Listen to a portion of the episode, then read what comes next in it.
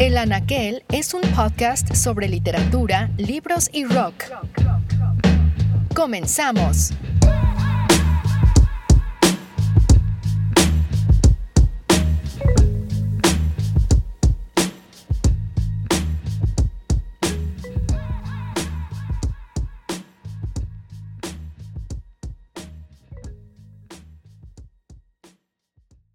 Hola a todos, bienvenidos a El Anaquel, podcast literario, y en esta ocasión vamos a hablar de librerías y bibliotecas.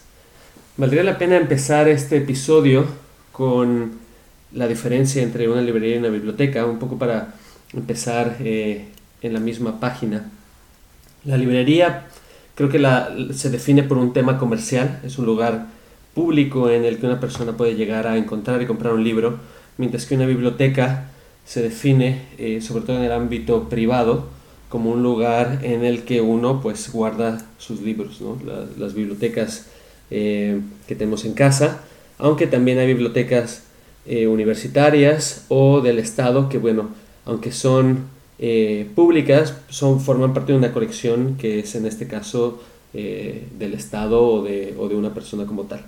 Entonces, empezaremos hablando de las, de las librerías y en esta ocasión me acompaña Ainhoa Morán, escritora y amiga ecuatoriana que ahora vive en Barcelona.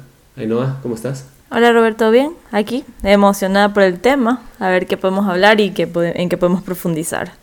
Claro, pues eh, de entrada es, es, interesante pensar en, cuando hablamos de librerías, en, en cuáles son nuestras favoritas. Tú vienes de Ecuador, vives ahora en Barcelona.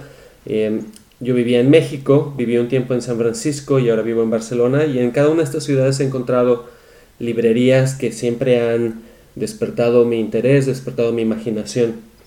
recuerdo que tenía una novia que me preguntaba cuál era mi fascinación con las librerías porque siempre que veía una quería entrar. Y lo que le respondí en aquel entonces tenía que ver con esta idea del descubrimiento, de pensar que una vez que entras a una librería hay algo ahí esperándote y encontrarlo, descubrirlo, es, es, parte de ese proceso y de esa magia. Entonces me gustaría, eh, eh, que empezáramos tal vez eh, a partir de cuáles son tus librerías favoritas, qué librerías has visitado y, qué es lo que te seduce de esos lugares. Eh, bueno, como me dijiste, vengo de Ecuador y la verdad es que, como te contaba cuando conversábamos antes, no hay muchas librerías allá, ¿ya? Entonces es casi como más una aventura porque tienes que meterte realmente a buscar librerías por las calles, chiquitas, no hay muchas conocidas. Eh, en el camino de mi aventura me encontré con Rayuela en Quito, que es una librería, se nota que no es una cadena, entonces lo que me gustó fue que como tú dices, ¿no? entré a la librería y era como un desorden en, el, en un orden, ¿ya? En orden que ellos tenían, pero que era como un mar de libros, y eso fue lo que me gustó de esa librería de mi país, que se llama Rayuela. Pero de ahí mi librería favorita eh, hasta ahora es el Ateneo eh, de Buenos Aires. O sea, me volví loca en esa librería. O sea, me quería morir, me quería llevar todo, me fascinaba. Algo que me fascinó mucho de esa librería era que la sección de escritores de, de ahí, de argentinos, era muy barata y me gustan muchos escritores argentinos. Entonces me volví loca, me llevé todo, me quería ver todo y fue una locura, ya. Para los que nos escuchan, el Ateneo es una cadena de librerías en, en Argentina pero tienen una en particular que está ubicada en un teatro. Y me imagino que esta es la que nos estás hablando, ¿no? Sí, esa, porque fui a las chiquitas también que están por los callejones, de, o sea, por las otras calles. Pero cuando llegué a esa, es como que no sabes qué hacer ya. Por lo menos si te gustan las librerías y si te gusta ver libros, aunque, aunque cuando entras y te choca todo este mundo de libros y dices, Dios mío, ¿qué estoy haciendo? Te desesperas porque quieres ver qué coger, es como te fascinas, ¿no? De golpe. Al menos eso me pasó. Y bueno, y ahorita último estuve en París y fui a Shakespeare and Company. Y aunque es una librería chiquita, porque al lado del Ateneo es chiquita, eh, me gustó mucho la experiencia, ya. Es una experiencia totalmente diferente, cómo están organizados los libros, cómo te los vas encontrando, los, elementos que hay. Yo creo que te hacen como un recorrido dentro de la, de la librería, que es algo que no sentí en el Ateneo, pero que sí sentí en esta. ¿no? Como que tuviera pasadizos por los que tienes que pasar eh, obligatoriamente y hay cosas escritas en las paredes. Entonces me gustó mucho que es como una pequeña historia en una librería.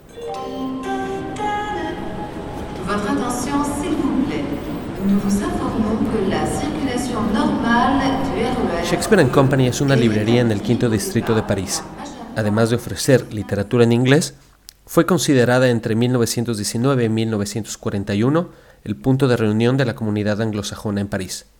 Su dueña, Sylvia Beach, ofrecía no solo libros, sino el rendezvous literario de la época. Por ahí desfiló prácticamente toda la generación perdida, desde Hemingway y Fitzgerald hasta Gertrude Stein y James Joyce. De este último, Sylvia Beach publicaría El Ulises, libro que se convertiría en una leyenda literaria poco tiempo después. ¿Qué anécdotas tienes de este lugar ahora que, fuiste? ¿Qué, ¿Qué, fue lo que más te sedujo encontrar en la, en la librería? Bueno, lo que me sedujo fue exactamente eso, que yo entré y era como, yo sentía que la, la librería te contaba una historia. Ya, desde que en el piso de arriba está como un cuarto de estudio con un sillón que tú sientes o sea, si conoces la historia, si te imaginas ahí sentado a los dueños, o sea, y te dan ganas de quedarte a leer, eh, juegan con las luces, como que sabes que, cuál es el spot para leer y cuál es el spot para caminarlo, o cuál es el spot para, eh, quedarte un rato y seguir, o sea, eso me gustó bastante de, esa librería. Y obviamente eh, me gustó mucho que le hayan incorporado una cafetería, porque aunque es un cliché ahí medio conocido, eh, me parece lindo que tengas la oportunidad de coger un libro, sentarte, tomarte un café y, aunque no te lo lleves, ojearlo una media hora y leerlo y, y ya, y animarte a llevártelo. Achtung, Achtung, der Luftschutzwarndienst gibt bekannt. Se dice que durante la ocupación alemana en la Segunda Guerra Mundial, un oficial nazi entró a Shakespeare and Company y quiso comprar una copia de Finnegan's Wake. Sylvia Beach se negó a vendérselo, alegando que era la única copia que poseía. Dos semanas más tarde, el alemán regresó para amenazarla. Silvia Beach decidió cerrar entonces la librería. Almacenó todos los libros en un departamento justo arriba de su piso antes de ser aprendida y pasar seis meses en un campo de internamiento. Cabe mencionar que el actual Shakespeare and Company es un homenaje a la primera. Fue George Whitman el que le dio a la librería una nueva vida. Whitman era un periodista estadounidense que se inscribió en la Sorbonne gracias a un programa que permitía a los veteranos de la Segunda Guerra Mundial financiar sus estudios. Whitman abrió una librería en el barrio latino llamada Le Mistral, pero en 1964, tras la muerte de Sylvia Beach, rebautizó la librería como su predecesora. Esta es la librería que hoy conocemos como Shakespeare and Company. Empezaba la charla sobre las librerías como este lugar de de, descubrimiento, pero también en, cierto sentido es un espacio para replegarse, ¿no? para eh, salir del bullicio de la ciudad o del mundo. Y em, hablábamos del Ateneo, esto es, era, un, teatro en el pasado, entonces a mí me, fascina también la manera en la que dispusieron los libros en lo que antes eran las butacas. Y justo en la parte del escenario hay un café ahora, ¿no? que también brinda esta posibilidad de, de salir del mundo, tomar el libro que te interesa y un poco sumergirse en ese, en ese espacio. Sí, bueno, hablando ya de, de, eso, del café y eso, me parece que Barcelona es una ciudad que lo logra mucho en ese concepto, porque, eh, bueno, yo ni bien llegué, investigué, ¿no? Como que, ¿qué librería sí? Ya, y encontré esta que se llama La Central, que seguramente has ido, creo que sí, porque me lo pasaste en una lista. Este, y me encantó, me encantó que te hacen recorrer toda la librería, o sea, es una, era, un, era una librería que solo era librería, pero ahora al final pusieron esta cafetería en la que después de recorrer todos los pasillos y subir las escaleras que tienen mapas lindos así de, la ciudad y bolsos de los libros y cosas así, y llegas al final a la cafetería con una terraza y te dan ganas de quedarte ahí dos horas leyendo los libros que te fuiste llevando en el camino, ya porque vas cogiendo, cogiendo, cogiendo, llegas a la cafetería y es como que dices, me voy a quedar aquí dos horas, aunque te vean feo porque no compras. Pero me gusta, ¿ya? Y yo creo que eso en parte es lo que quieren, ¿no? Convertirse... Tal vez se dieron cuenta que mucha gente iba a solo ver y se iban. Y esta es la manera de lograr que se queden, consuman algo y aunque no compren libros, es como que están ahí. Sí. Ahí, ahora que llegamos al, tema de Barcelona, eh, hay un escritor eh, de aquí de Barcelona que se llama Jorge Carrión, él tiene un libro que se llama Librerías, está publicado en anagrama. Y es interesante porque es una recopilación, es una especie de tratado y, y en cierto sentido una enciclopedia de las librerías alrededor del mundo. Y se ha convertido en, en un título de referencia porque no solamente hace una crónica de viaje por ciudades como San Francisco, París, Londres y demás, sino que también, vamos, ofrece un, un punto de vista único eh, y bastante documentado eh, sobre cómo son las librerías, cómo surgen, cuál es el propósito que cumplen y demás.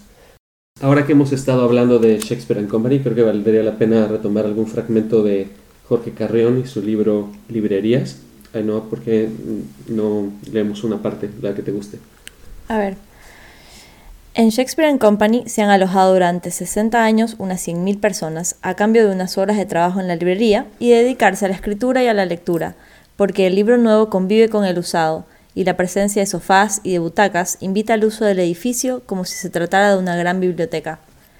Bueno, creo que este fragmento resume muy bien lo que te, lo que te comentaba, ¿no? Te invita mucho a quedarte y es casi como una pequeña historia dentro de una librería.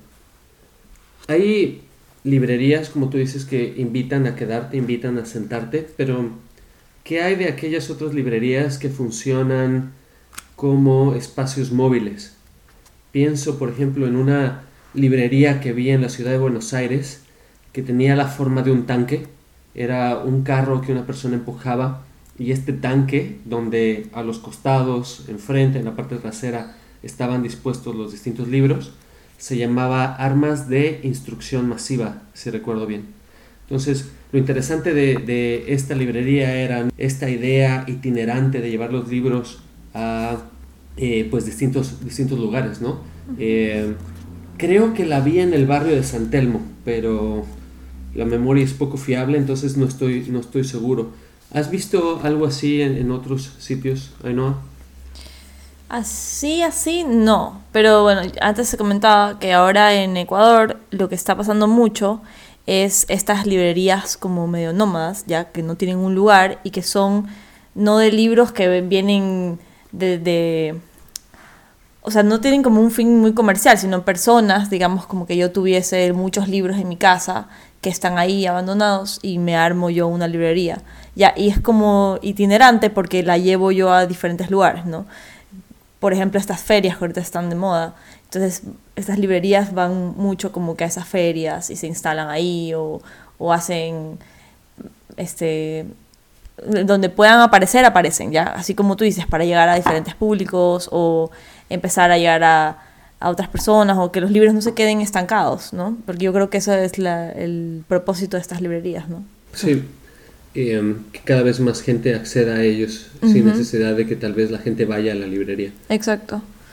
Pienso en, en un programa que vi también hace poco en la Ciudad de México donde Gandhi, una eh, cadena de librerías muy famosa, tuvo, eh, no sé si continúa, pero tuvo algunos eh, libros en- adentro de los, de los Uber, los, estos coches que puedes pedir vía una aplicación en tu teléfono. Entonces, esta, este mecanismo también me pareció interesante porque en la Ciudad de México los, las distancias son grandes, pero también el, gran tema es el tráfico. Y a partir de ahí, pues supongo que se les ocurrió como una buena idea brindar a la gente que estaba en el coche un momento para leer a partir de, de estos libros que estaban eh, directamente en, en- en los Uber.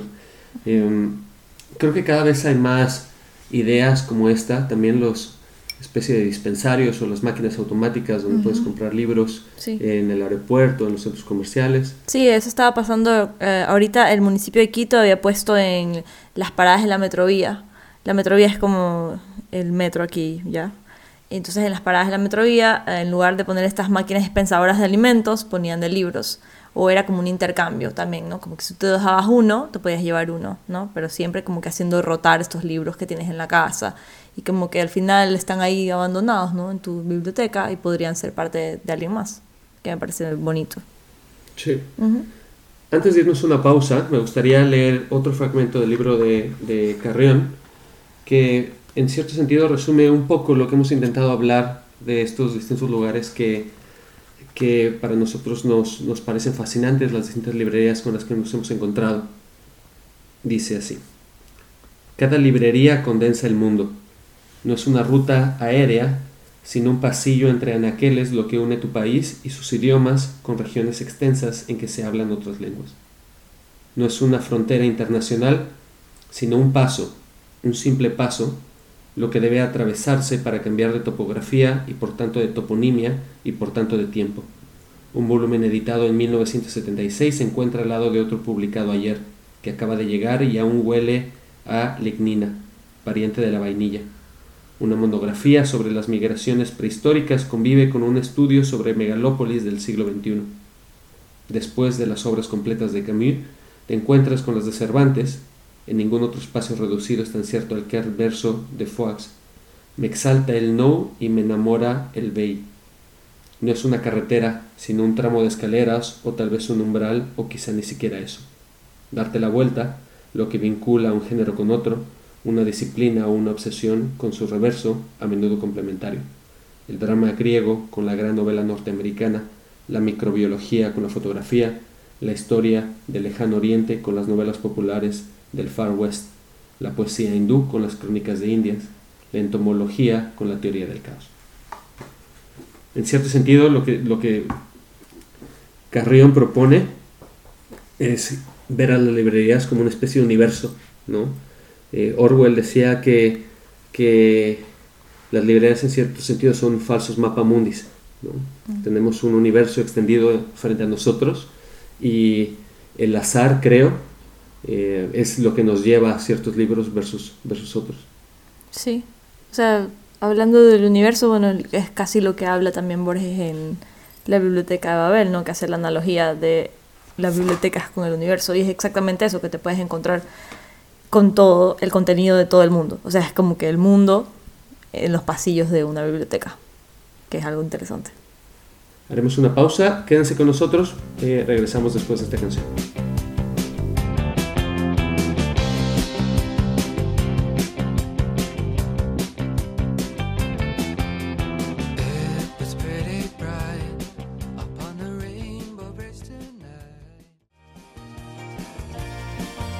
De escuchar Belly Sebastian, la canción Wrap Up in Books, que escogió Ainhoa. Ainhoa, ¿por qué escogiste esta canción?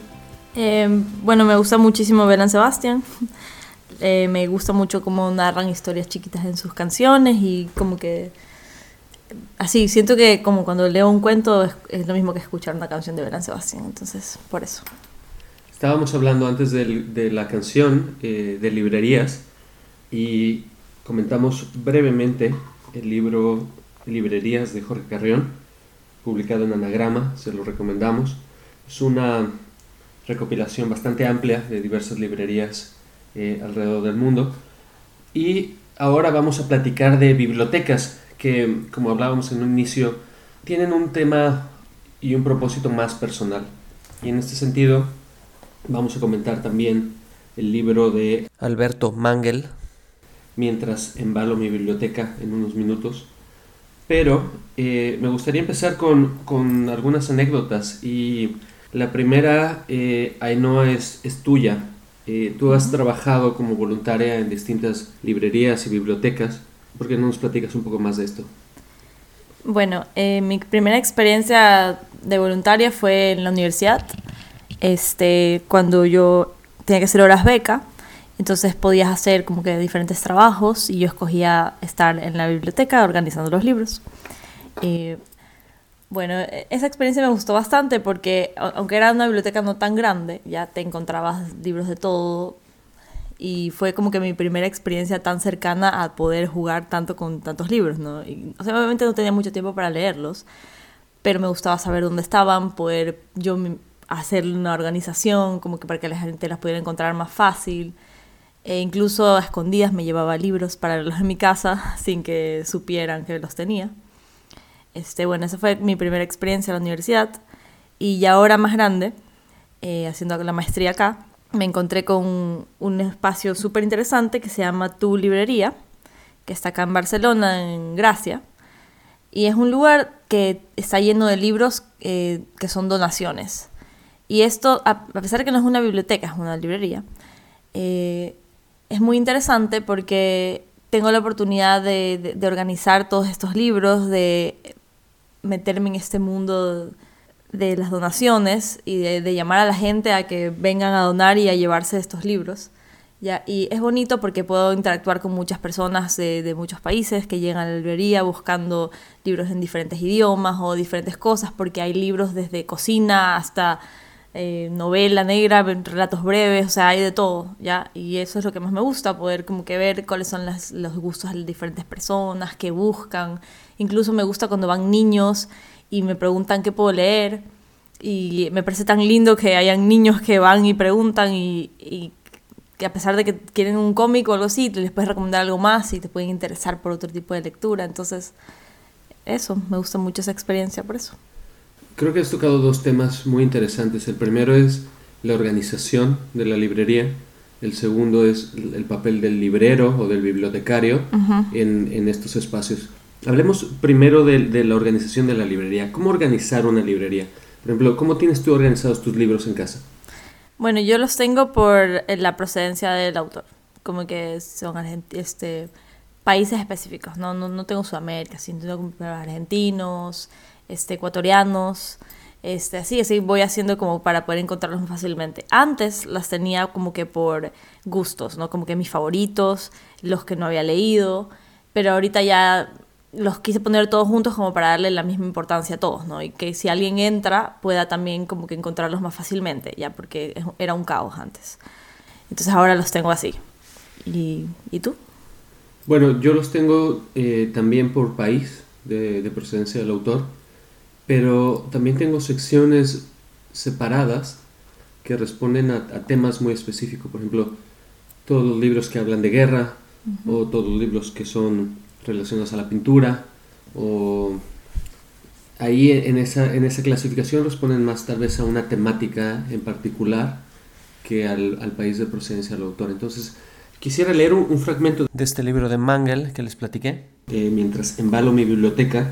Eh, me parece que es un buen contrapunto al libro de Carreón porque este, este libro inicia con la pérdida del autor de su biblioteca en Francia la pérdida en el sentido de que, sin dar muchos más detalles de qué fue lo que sucedió, Mengel dice, viví 15 años en Francia, en el sur de Francia, tenía una biblioteca donde tenía 35 mil libros y de un día a otro tuvimos que irnos.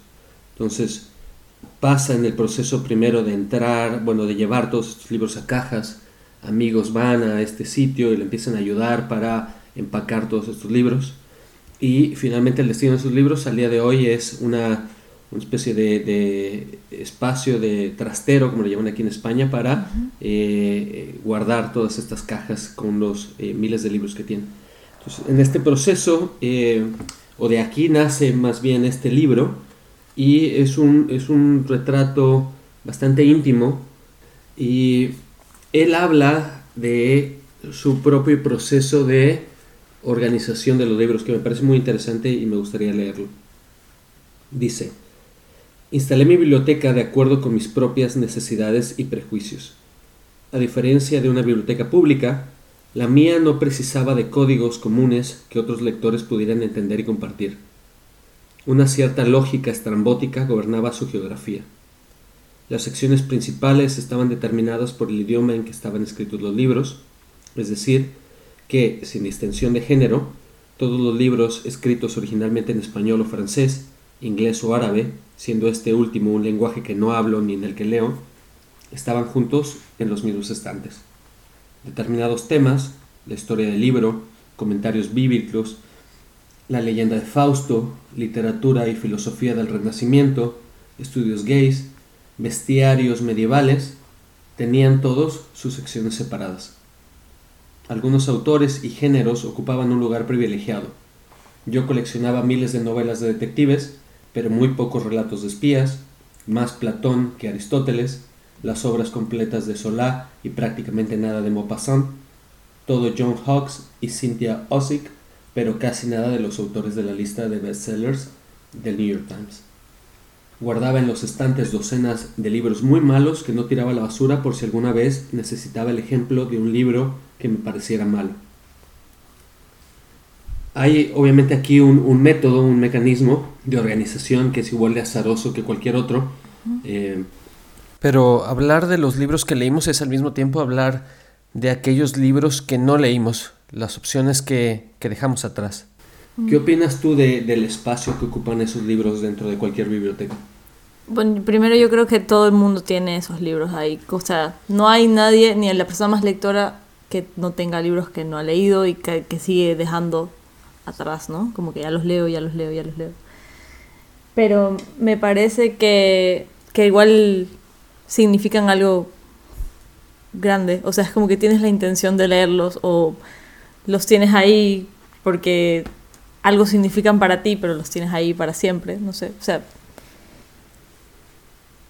yo tengo muchos que no he leído, por ejemplo, y que he escogido leer otros antes de esos y los tengo ahí e inclusive me los llevo a todos lados. Son los primeros que cojo cuando viajo, digamos, los voy a leer y después lo dejo ahí y lo regreso a la biblioteca. Pero siento que igual siempre tienes que tener alguna emergencia un libro no leído en tu biblioteca. Claro. Imagínate si no tuvieras Sí, eh, en cierto sentido también es una especie de esperanza, ¿no? una esperanza. Creer Ujú. que, que los vamos a leer eh, todos. Yo aquí en Barcelona tengo la mayor parte de los libros que no he leído Ya. y son libros con los que me mudé de San Francisco a Barcelona. 200 kilos de libros con la esperanza de que los iba a leer. Ya. Lo que me di cuenta en el año que ha pasado que, que- en el que llevo aquí en Barcelona es que leí aproximadamente unos 50 libros, de los cuales probablemente compré más este año. Entonces no, de, no decrecí la lista de libros que quería leer, al contrario, se aumentó incluso un poco.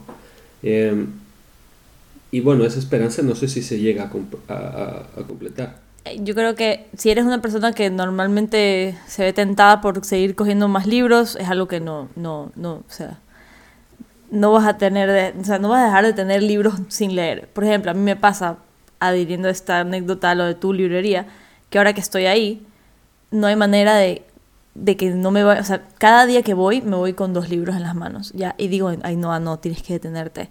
Pero no puedo, ya es porque si te los ponen enfrente, o sea, si me encuentro con una joya, como el otro día que me encontré con Ada o el Ardor, ya dije, me lo tengo que llevar.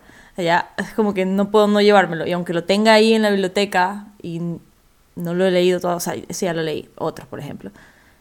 Digo, era o dejarlo allá o traérmelo a mi casa y prefiero tenerlo conmigo, no sé, verlo ahí y saber que lo puedo leer alguna vez, ¿ya? Claro. Al alcance, a la mano. Ajá, exacto. Y tal vez el propósito de, de organizar una biblioteca precisamente es ese, ¿no? Poder encontrar las cosas con supuesta facilidad. Sí, Hay, hay conocidos que organizan su, su biblioteca por orden alfabético, a veces por apellido del, del autor. Yo creo que es como, como se te haga fácil a ti. Te cuento la anécdota de un amigo mío que él, él es, o sea, de las personas que más libros leen que yo conozco, o en serio. Él lee bastantísimo. Pero aún así, nunca deja de tener libros que no ha leído. Entonces, él para organizarse hace como cajas, ya mensuales, en las que él se propone que va va a terminar esta caja cada mes. ¿no? Eso está un, poco loco, pero le sirve. Y es un método. A pesar de que su biblioteca sigue intacta como lo organiza, los saca, saca ciertos libros y los pone en estas cajas. Ya, y es casi como que igual le incomoda un poco porque esos libros que deberían estar en su biblioteca los tiene en cajas. Los termina y los regresa, pero siempre tiene una nueva caja. Ya, entonces ese es como su método para nunca dejar de leer y siempre tener como que menos libros no leídos en la biblioteca. Entonces cada uno sabe cómo organizarse, ¿no? Sí, el libro de Mangel conversa con un ensayo de Walter Benjamin. Walter Benjamin en un momento de su vida se divorcia y se va a vivir solo. Y cuando deja la casa que comparte con su exmujer y llega a vivir a un nuevo lugar, pues se encuentra con que tiene que cargar con todos sus libros. Para los que se han mudado no solo de casa sino de país, encuentran en esta, esta empresa titánica. No solamente en, en- en el acto de empacar y desempacar, sino cargar esas cajas pesan demasiado. Entonces, Walter Benjamin aprovecha esta oportunidad para escribir un ensayo que se llama Desembalando mi biblioteca, en el que dice, ustedes deben haber oído hablar de personas enfermas por haber perdido sus libros y de otras que llegaron al crimen para conseguirlos. A este respecto, precisamente cualquier orden está al borde del abismo. La única ciencia exacta, ha dicho Anatole France, es la de conocer el año de publicación y el formato del libro. En efecto, el remedio al desorden de una biblioteca es el rigor de su catálogo. La existencia del coleccionista, así pues, oscila dialécticamente entre los polos del orden y del desorden. Creo que en, toda biblioteca, en cierto sentido, hay esta intención de organizar, de estructurar una cierta lectura o al menos eh, el encuentro del lector con el libro en el momento en el que uno lo desee, de decir, bueno, voy a la letra A o voy a Argentina o voy a la sección de libros de arte, pero también hay, hay un desorden que en cierto sentido sucede tal vez en la vida de los, de los que estamos cercanos a los libros. No sé qué, qué opinas de esto. Sí, o sea, yo por, lo menos me pasa a mí que yo siento que lo organizo, pero como estoy constantemente yendo y viniendo a, la, mi propia biblioteca, está siempre desorganizada, ¿no?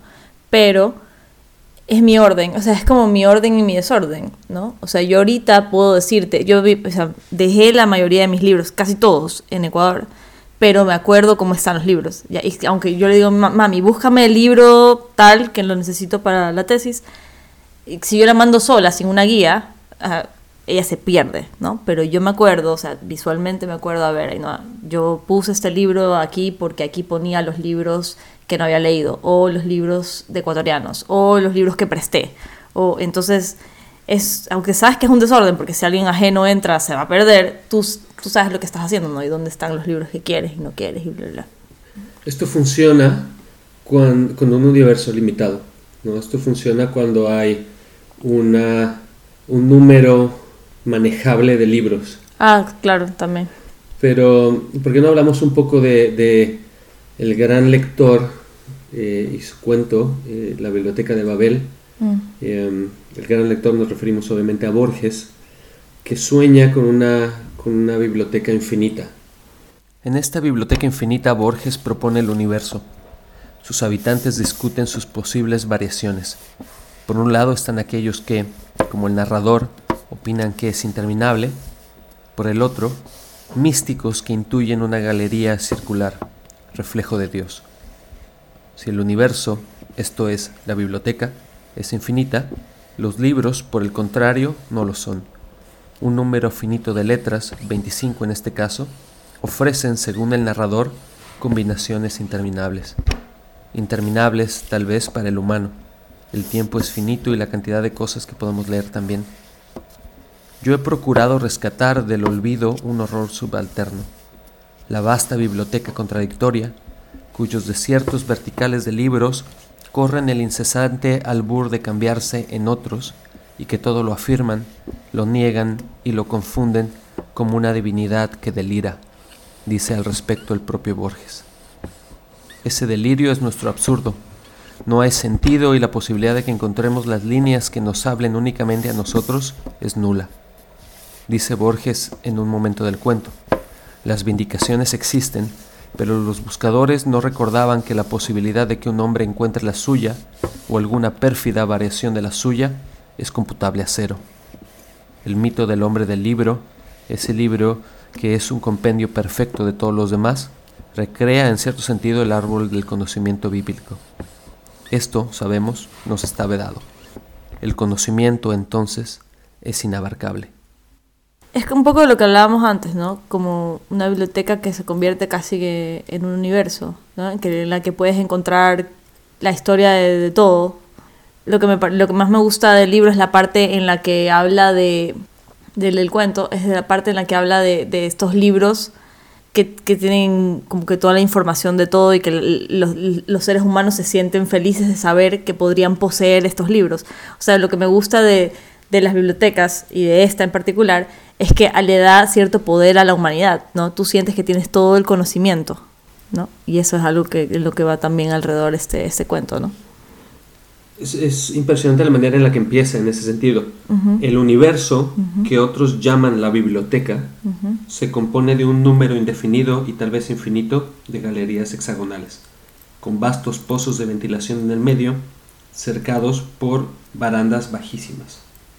Y bueno, de ahí empieza a eh, explicar un poco la, biblioteca y, y, cómo es. Pero hay, hay una historia curiosa que que Borges discute en este cuento y que también utiliza en otros, en otros de sus textos, y es este- esta idea de que el lenguaje al final es finito, las combinaciones de lenguaje son finitas. Y en esta biblioteca infinita, tal vez lo que sucede es que hay muchos libros que en cierto sentido son el mismo libro. Creo eh, que es interesante esta discusión porque al final del día, cuando nos acercamos a las bibliotecas, tenemos en cierto sentido la ansiedad de los muchos libros, ¿no? De lo que hablábamos hace un momento de todo lo que no hemos leído, pues nos acercamos y tenemos esos libros en las estanterías con una especie de esperanza de que lo podremos leer. Y sin embargo, cada año se siguen publicando nuevas cosas.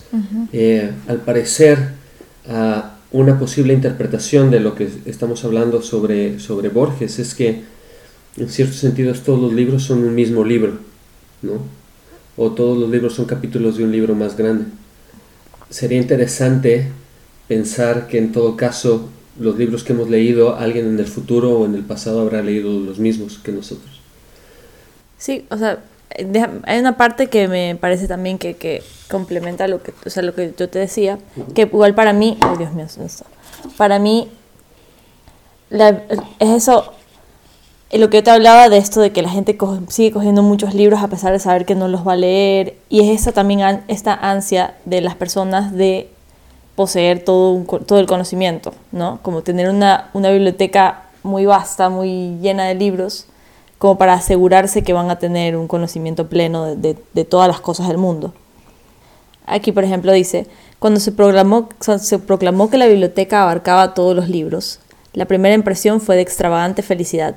Todos los hombres se sintieron señores de un tesoro intacto y secreto. No había problema personal mundial cuya elocuente solución no existiera en algún hexágono. Es como saber que vas a tener todo el conocimiento pleno de, de todo el mundo, ¿no? Por una biblioteca infinita. Claro, y en el pasado el, el conocimiento también ha sido utilizado como una manera de demostrar cierto poder. La primera biblioteca de la que sabemos eh, se tiene registro, una biblioteca importante me refiero, fue la Biblioteca de Alejandría, de la cual eh, hay pocos registros. Por aquí Manguel de hecho hace una, una pequeña referencia a ello y en lo que le encuentro me gustaría decir, bueno, primero uno, el destino de esa biblioteca fue la destrucción, supuestamente por el fuego, aunque hay algunos eh, historiadores que eh, dudan de esta versión. Pero lo curioso de esta biblioteca número uno es que todo lo que existía estaba escrito a mano. Cuando hay, pensamos en las bibliotecas hay que pensar, yo creo, en tres grandes momentos. El primero es la escritura, que como sabemos Sócrates advirtió al respecto de encontrar la escritura, porque lo que decía es que con ella, al depender de un registro escrito, lo que iba a suceder es que íbamos a perder la memoria. Y, em, esta extensión de la memoria que está en el papel al día de hoy o en los registros, en los dispositivos digitales, generan en cierto sentido una dependencia. Y, em, y sin ello, pues nuestro cerebro está menos articulado para recordar. Eh, y esto Sócrates lo, lo menciona y al final del día estaba esta biblioteca existiendo con miles de manuscritos. Se decía incluso que cuando llegaba una, un barco al puerto, inspeccionaban el barco para saber si tenían libros, los confiscaban, los llevaban a la biblioteca de Alejandría, los copiaban y muchas veces incluso entregaban la copia en lugar del libro original. Entonces, al final todo esto se perdió y el segundo gran momento que creo que es importante es obviamente la imprenta, porque lo que permite esto es precisamente evitar el riesgo de perder el conocimiento que estaba en un libro escrito a mano y que era único, y a partir de ahí, bueno, vino la eh, masificación de los libros, eh, los grandes tirajes, eh, con ello la educación y demás. Entonces, primero la escritura, después la imprenta. Creo que el tercer gran momento que estamos viviendo ahora es el Internet, que en cierto sentido es una, es una biblioteca similar a lo que Borges soñó, una biblioteca infinita, una especie de Aleph. Ya. Eh, y bueno, lo que hemos generado en los últimos años, eh, la cantidad de, de datos que se han generado en los últimos años, eh, según recuerdo bien en una, en una gráfica hace poco, era muchísimo más que toda la cantidad de información que el ser humano había creado antes del año 2000. Entonces, en 17 años la cantidad de información que ahora existe es muchísimo más que todo lo que la humanidad generó hasta el año 2000. Lo que es impresionante, es brutal. Es que bestia. Eso estaba justo leyendo antes que una escritora, creo que estadounidense, había hizo un libro así que se llama Borges 2.0 y es como que una hipótesis de que Borges vio en el futuro al haber escrito justo la biblioteca de Babel.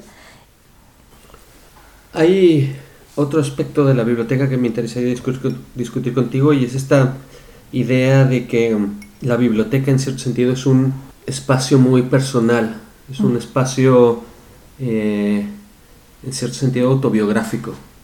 Algo que me llama la atención del libro de Jorge Carrión es que empieza con un epígrafe que dice, si alguien va a la búsqueda de ciencia, que la coja allí donde esté. Por mi parte, de nada hago menos profesión. Estos son mis fantasías y con ellas no intento dar a conocer las cosas, sino a mí mismo. Está, eh, este epígrafe con el que empieza el libro de librerías de Carrión es un epígrafe de, de Montaigne, eh, de un libro que se llama De los libros. Y Manguel también hace referencia a, la, a, la- a lo personal que resulta en las bibliotecas. Eh, dice, con frecuencia he sentido que mi biblioteca explicaba quién era yo. Me otorgaba una personalidad cambiante que se transformaba constantemente con el correr del tiempo. Y, sin embargo, a pesar de esto, mi relación con las bibliotecas siempre ha sido extraña. Entonces hay, hay en ambos una idea de que estas bibliotecas en cierto sentido hablan de uno mismo, ¿no? Podremos decir que uno es las cosas que, que nos sucedieron, que son nuestros recuerdos, podremos decir que somos también nuestra cultura, pero eh, otra parte muy importante también son nuestras lecturas, ¿no? Entonces, eh, a ti, Ainhoa, ¿qué, ¿qué lecturas de tu biblioteca crees que son parte de tu, de tu autobiografía de- o de tu personalidad o de, o de quién eres al día de hoy? Bueno, conservo todavía los libros que mi papi me compraba cuando era pequeña. Son infantiles, la mayoría todos del barco del vapor, porque era la que me compraba siempre. Y a pesar de que son libros que sé que no voy a volver a leer porque son infantiles, sea, siento que me, me- me introdujeron en este mundo de la lectura, que es lo que me, me apasiona. Y esos son los que tengo ahí y que nunca voy a dejar, nunca los voy a sacar, nunca van a dejar de tener su espacio. Por ahí, por ejemplo, a medida que fue creciendo, me compré muchos libros en inglés también, que porque que a mí me gusta mucho leer sobre música, ya, y me gustan mucho los Beatles, que es mi banda favorita. Entonces me comencé a comprar muchos libros eh, en inglés de música, de los Beatles, de los Rolling Stones. Este, siento, o sea, porque cuando yo leo en inglés siento que le pongo como que otro tono a, a mi manera de leerlo, ¿no? Y leo en voz alta, también me gusta mucho leer en inglés en voz alta eh, por ahí y de ahí tengo muchos libros de escritores ecuatorianos, ya que como te comentaba no es muy normal que en Ecuador la gente lea escritores ecuatorianos, pero me gusta tener una sección eh, solo de esos, escritores porque quisiera yo algún día estar ahí, ya, o sea, quisiera poder yo ser parte de un una estantería donde está un libro mío, porque me parece que es importante también que, le demos relevancia a los escritores de nuestro propio país, ya. Y, de hecho, este, el primer libro que me, me apasionó mucho cuando yo era muy joven es de un escritor ecuatoriano que se llama Don Ovidia y es un libro que a pesar de que ya está destruido, porque aparte lo compré cuando tenía 11 años, usado, y es súper viejo, y me compré uno nuevo ya, pero tengo el libro viejo ahí en el estante eh, como recordándome, ¿no? Donde empezó toda esta aventura para mí como lectora, escritora. Macedonio Fernández decía que escribir es una venganza por haber leído mucho. Me parece que, en nuestro caso tal vez aplique. Estamos a, a punto de terminar el programa, pero quisiera mencionar un par de cosas. No podremos pensar en las librerías ni en las bibliotecas sin la figura del lector, obviamente que es eh, la persona que los hace posible. Hablamos de, de Borges eh, brevemente como el lector perfecto y a la vez trágico porque Borges amaba la lectura, amaba los libros y se queda ciego. Aunque eh, dicen por ahí las anécdotas que su madre y después eh, su viuda eran las que le leían los libros eh, cuando se había quedado ciego. Entonces tenemos por un lado a Borges tenemos a también otro personaje de la literatura, eh, aunque inspirado en una persona real, en la novela de los detectives salvajes, está este personaje Ulises Lima, que se mete a la ducha con los libros. y, Arturo Velano, el personaje que representa a Roberto Bolaño, se enfadaba porque encontraba sus libros mojados y decía, bueno, ¿qué pasó aquí? Lo que sucedió o lo que un día se dio cuenta es que eh, Ulises Lima entraba a la bañera y bueno, en la regadera estaba estaba leyendo. Y es esta idea de, no querer parar, ¿no? De estar leyendo todo el tiempo y, tratar de abarcar la mayor cantidad de libros posibles eh, de estas bibliotecas infinitas que, o librerías infinitas que, ya hemos hablado. Para ti, Ainhoa, esto, estos dos arquetipos de lector son los únicos. Deberíamos enfocarnos en ser un lector como Borges, un lector como el Ulises Lima de los Detectives Salvajes, se lee por gusto, se lee como entretenimiento, se lee como necesidad. En, en, mi experiencia, yo leo por, no sé si por necesidad ya, pero por desconexión. Ya, me encanta esta sensación de leer y estar en otro lado. Ya, yo creo que la gente tiene que leer para, para abrir la mente. O sea, yo creo que cuando lees puedes conocer, o sea, sobre muchísimas más cosas, o sea, si no, se nota mucho cuando no has leído.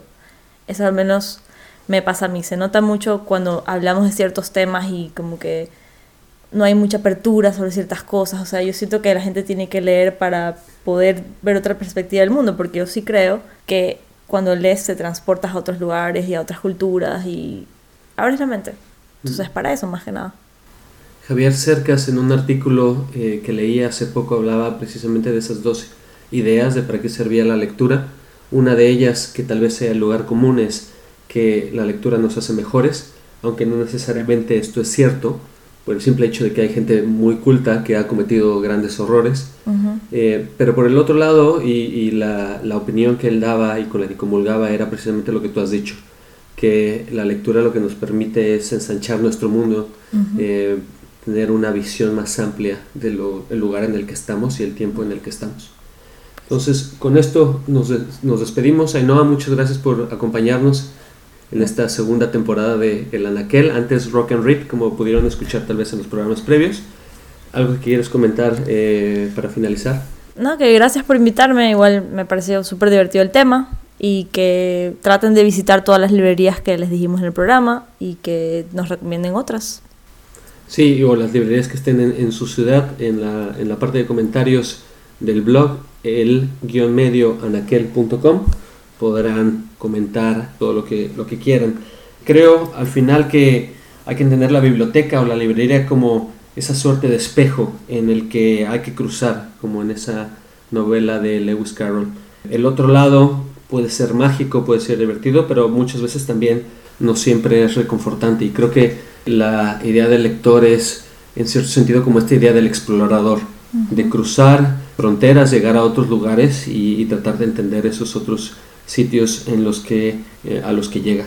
Entonces, con esto nos despedimos, eh, los dejamos con una canción con la que empezamos el programa, una canción que se llama Una extraña fruta, eh, tiene un nombre muy curioso, Una extraña fruta para David de una banda que se llama The Wave Pictures. Hasta luego y nos escuchamos pronto.